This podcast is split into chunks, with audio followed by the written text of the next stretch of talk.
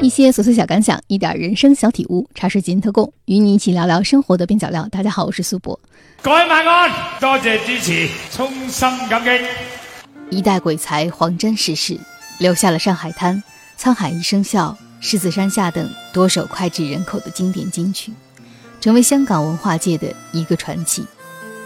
二零一四年，香港文化评论人梁款受黄沾家人的委托，花费八年的时间。整理黄沾的藏书和手稿，开通网站黄沾书房，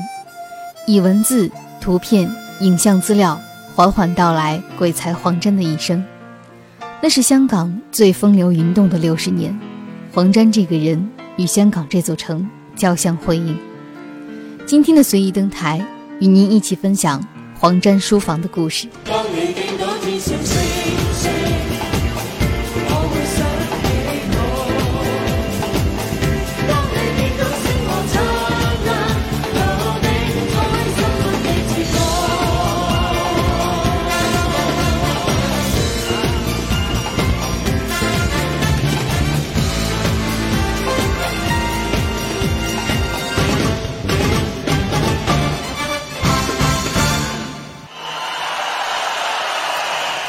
在这个名为“黄沾书房”的网站上，刊载了黄沾生前的故事与珍贵相片，包罗旧事旧物的点点滴滴，同时也展示了1949年到1960年期间的香港历史与生活文化，并试图探索当时的社会环境是如何造就出一个辉煌、才情万千的鬼才的。这间书房可以说是香港人的文化宝库，也是探求香港当代流行文化发展的重要数据库。黄沾书房在上线之后好评如潮，网站充满了浓郁的香港回忆。黄沾书房网站的创始人是热衷于研究香港文化的文化评论人梁款。梁款是笔名，他的另一个身份是香港大学社会学系副教授吴俊雄，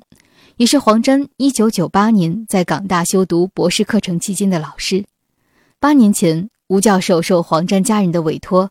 与几位同样跟黄沾渊源颇深的学者、文化工作者，从2005年至今一直在整理黄沾的手稿、藏书，并架设黄沾书房网站。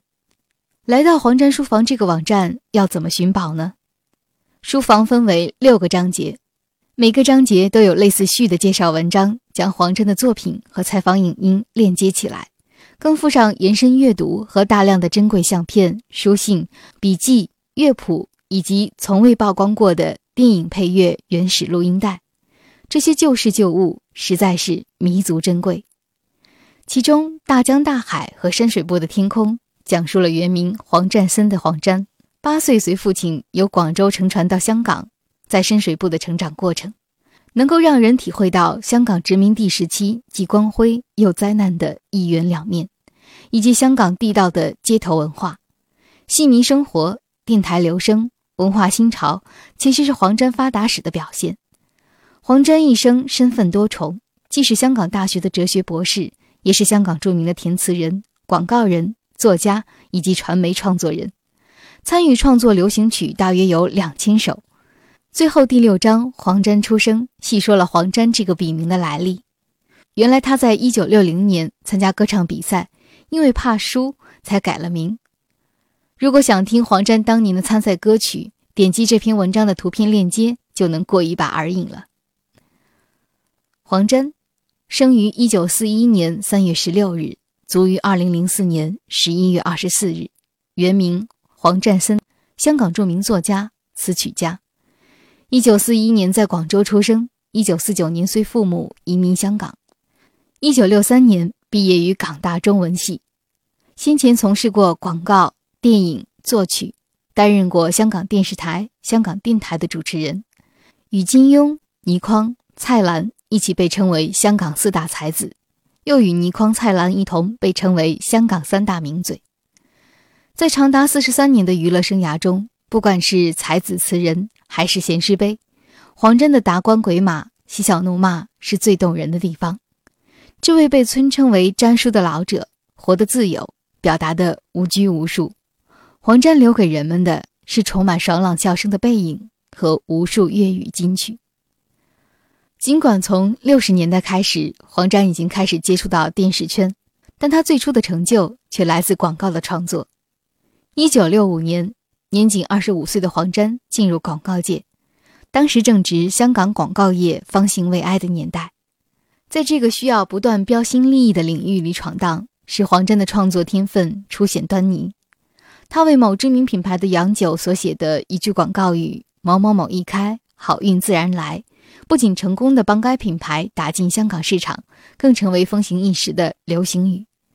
从此，这一广告语被这个品牌沿用至今不说，还被作为广告界成功的范本写进了形形色色的广告专业教材中。正是这最初的成就，使黄沾在娱乐圈建树颇丰后，依然不愿意以艺术家自居，而称自己的真正身份是商业人。他把广告作为正职，只把艺术创作。视为一种爱好，且不说这种说法多少有自谦的成分，黄沾对事业热诚的个性由此可见一斑。在音乐创作中，他的这种个性更加突出。从六十年代末到七十年代初，香港乐坛出现了一次巨大的转变。从前万人追捧的国语流行曲日趋式微，而以许冠杰、顾嘉辉、黄沾为首的一群人。用现代流行音乐的理念对粤语歌进行了改头换面的创作，使之从昔日难登大雅之堂的小调变成了地道的流行歌曲。粤语流行曲逐渐形成了一统香港乐坛的局面。在粤语歌的歌词创作朝着现代化方向发展的转变过程中，黄沾扮起了推动者的角色。一九七三年，钟镇涛、谭咏麟、陈友。彭建新与阿强组成了一支叫做“温拿”的乐队，并取得了巨大的成功。他们所演唱的作品有相当一部分都出自黄沾之手。由于这些歌曲将当时的年轻人的心态刻画的形象生动，因此深得他们的共鸣。在这些作品的支撑下，到七八年乐队解散为止，整整五年，温拿的旋风从香港一路刮遍整个东南亚，使香港流行音乐成功建立起了自己的外部市场。不过这些还只是黄沾为香港流行乐坛贡献的冰山一角。如果说许冠杰是香港粤语歌曲的开山功臣的话，那么与顾嘉辉并列辉煌二圣的黄沾先生则堪称词坛宗师。虽然黄沾1961年踏入电视圈时就开始填词写歌，但直到70年代末，电视剧主题曲才让他的名字家喻户晓。之后，黄沾的经典作品一直延伸到整个八十至九十年代，演绎过他作品的歌手不计其数。从七十年代末、八十年代初的罗文、关正杰、叶振棠、叶丽仪，到八十年代中后期的张国荣、林子祥、叶倩文，直到二零零四年，他还为香港歌手梁汉文和广州创作歌手张敬轩写歌。黄沾的作品可以用“侠骨铮铮”四个字来概括，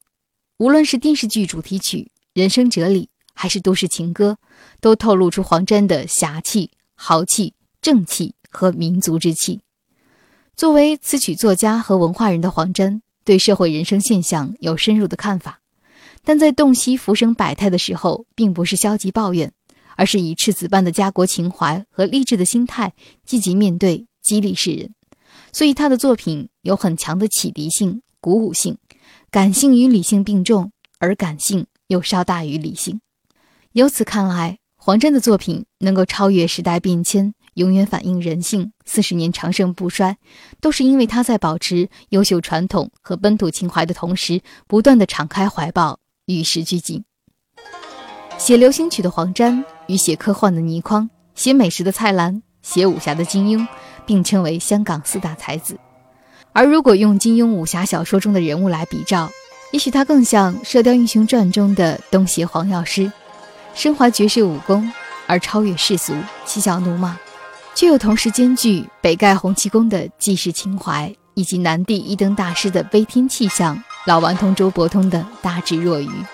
唯独没有吸毒欧阳锋的阴柔狠毒。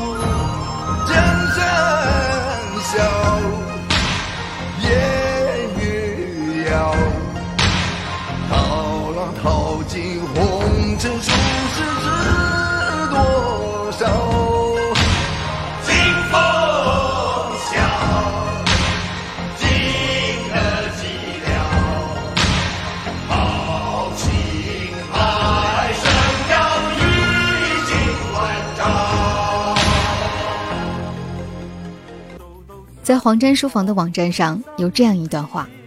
一九五九年八月，商业电台开始广播，成为香港第一间免费收听节目的商业电台。他年轻、时髦，借着原子力收音机普及化的声势，一开始就每天播音十七个小时，免费收听。不久，黄占森带着口琴走入电台，在梁玉昭主持的音乐节目中，跟梁宝尔、詹小平发声广播。就是以这样的写作方式，评论人两款在黄沾家里一件件的找，一件件的整理，将黄沾一生与香港上世纪二战之后的流行文化大环境紧紧的相扣，勾勒出曾经深远影响全球华人社区的香港流行文化，不但凸显黄沾在其中的重要地位，也让读者读懂曾经在全球华人圈发出的香港光芒。在一代香港人的脑海里，不但充斥着黄沾写的歌。填的词，创造的广告语，还有他的招牌笑声、闲诗妙语，和那宛如珠炮的爽朗脏话。他曾为人师表，却写出一部曾经风行长达十年的畅销书籍《不文集》。他如此的不羁、大情大性，但从他遗留的文章里，却看得出他满腹载着的是深邃的家国情怀。说他是爱国者，绝不为过。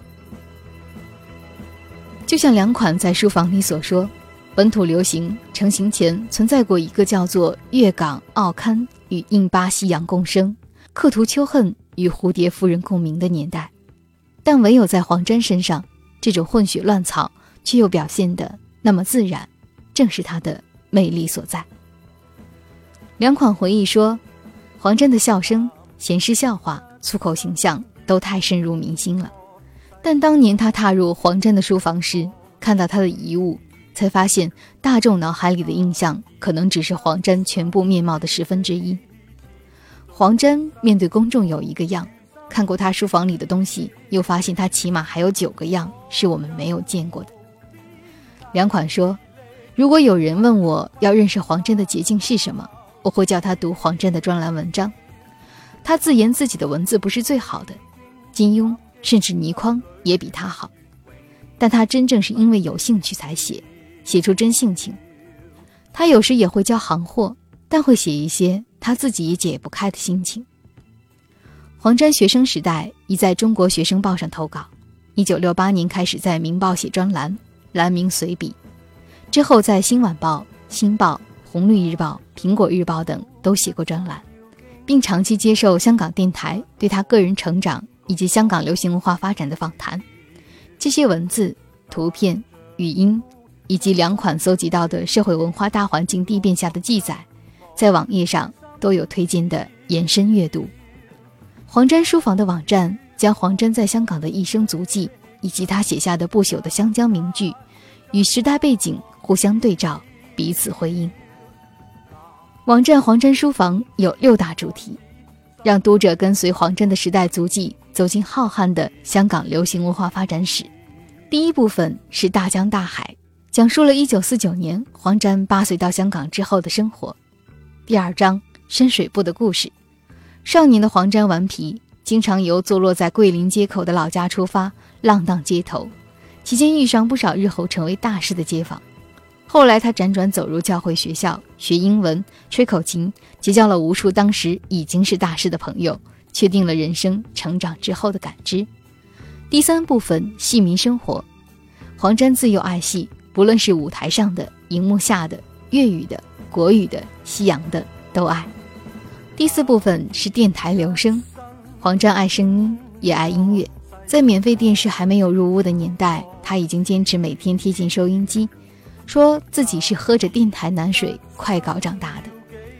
他听方荣讲古，听李我说经。对于音乐，不论西洋本土、古典流行，通通不放过。十五岁开始，他拿着口琴跟师傅走进电台录音广播，成为香港战后第一代留声的一份子。第五部分文化新潮，黄沾爱文字，众所皆知。他从小到大已经到处投稿，他也爱书，难得在那个年代的香港，从大师钱穆的半文言学术读物，到售价三毛钱的言情、武侠、推理小说，兼容并蓄，让黄沾能够打开双手迎接新潮。第六部分叫做黄沾出生。星岛日报一九六零年主办第一届全港业余歌唱大赛，根据两款描述，一位参赛者的声量很大，人也很勤奋，但歌艺平平。他怕输，为自己起了一个名字，叫做黄沾。从那天起，他的人生再也不一样。两款说，他将黄沾的照片、一些专栏和时代背景资料放进网站“黄沾书房”里，使这个网页成为影、音、文字。共筑一炉的多媒体网页，但黄沾所留下的远比这些要丰富的多。他记得黄沾过世后，他首次踏足黄沾的书房，便问黄沾的家人还有吗？获得的回答是可能厨房还有。他进入厨房，门背后确实是有一道柜，打开门发现里面藏着数十盒旧式的两寸录音带，都是上世纪八十至九十年代电影配乐的原声带。这些根本就是香港流行文化创作的黑匣子，像《男儿多自强》《晚风》等名曲的创作过程都呈现在这些资料里。除了黄沾书房的网页，两款还想成立一个黄沾的文化馆。黄沾是多才多艺的达人，更是香港的传奇。不过，两款在黄沾书房的前言里强调，读黄沾切忌神话。黄沾生性亲民，他的书房没有高墙，到处鸡蛋。书香和老火汤的味道一起扑鼻，在黄沾身上，我们看到一个流行文化巨匠的努力，也见到一代香港平民的品性和足迹。我们今天讲黄沾，就要沿着他的脚印，爬过大山，讲好这个香港人的故事。认识一个人，当然不仅仅凭借一个网站，能从互联网中看见一个更丰富的黄沾，是对他最好的纪念。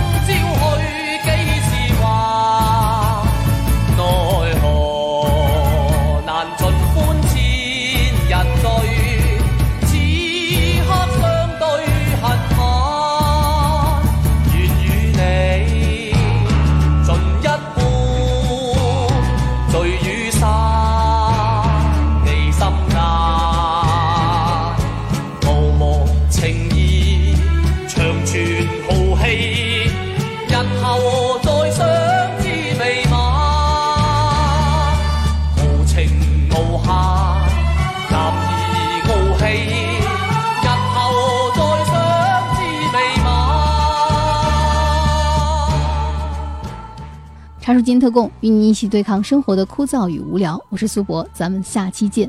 您的每一次点击和评论都会给我制作节目带来莫大的动力啊！大家可以通过喜马拉雅、苹果播客或者小宇宙上搜索“茶水间特供”，或者搜索“苏博”，苏是苏州的苏，博是铂金的博，找到我。期待您的留言，再会。